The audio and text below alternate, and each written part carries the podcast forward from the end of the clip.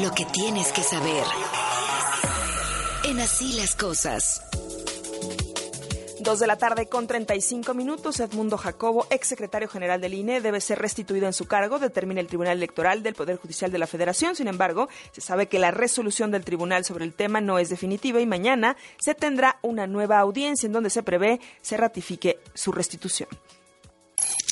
Ayer se dieron a conocer los resultados de la primera prueba para los aspirantes a consejeros del INE. Eran 508 aspirantes quienes se presentaron en la Cámara de Diputados para realizar un examen de conocimientos. El comité evaluador publicó los primeros resultados. Los mejores resultados lo obtuvieron Berta Alcalde Luján, hermana de la secretaria del Trabajo e hija de la ex consejera nacional de Morena, Berta Luján.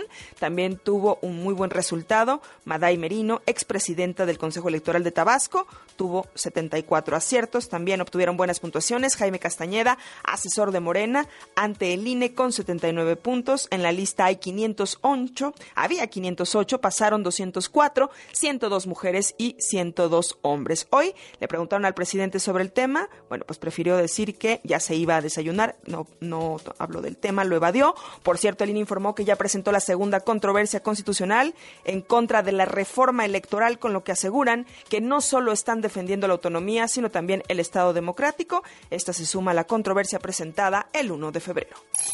Mañana estará lista, pues esta lista de aspirantes de las cinco quintetas para formar parte del Consejo General del INE en W Radio Javier Aparicio. Uno de los aspirantes dijo que el examen fue difícil y que confía en que serán elegidos los mejores perfiles. Él, pues dice, está entre los mejor evaluados. No era un examen sencillo. Incluso si tú ves la distribución de las calificaciones, pues yo, yo, yo me siento afortunado, la verdad, porque me fue bien. Hace tres años también me fue bien. Eh, y pues yo listo para lo que sigue. Lo que sigue es una evaluación curricular que es independiente de la evaluación de conocimientos. Dijo que espera un proceso justo y equitativo y que confía en este comité evaluador. Yo estoy participando con las mismas convicciones que hace tres años. Yo quiero contribuir, eh, ayudar a que nuestra democracia funcione mejor. El contexto es particularmente difícil yo lo que espero del comité es pues una, una evaluación imparcial, sin prejuicios. La inflación en febrero se desaceleró y alcanzó el punto más bajo desde marzo de 2022. La inflación disminuyó a 7.62%, un dato que da un respiro. ¿Se acuerda del agüehuete seco de reforma ese que pusieron en lugar de la palmera? Bueno, pues resulta que el gobierno de la Ciudad de México lo va a llevar de reforma a un vivero en Esahualcoyotl a ver si revive y llegará uno nuevo a la emblemática glorieta, ahora conocida como la del Agüehuete Seco. Tenemos boletos y regalos aquí en W Radio, dos pases cuádruples para el viernes espectacular de lucha libre.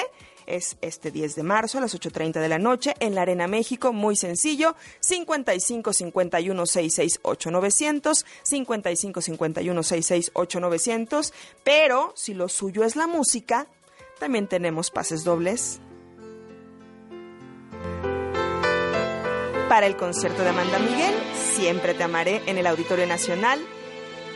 La cita es el 16 de marzo a las 8.30 de la noche en el auditorio. También puede ganarse esos pases dobles, muy sencillo, 55 51 66 8900. Me dijo que me amaba y no era verdad. Él me mintió, no me amaba, nunca me amó. Él dejó que lo Hasta aquí la información, Carlos. Gracias, Areli. Esto fue Lo que tienes que saber. En así las cosas.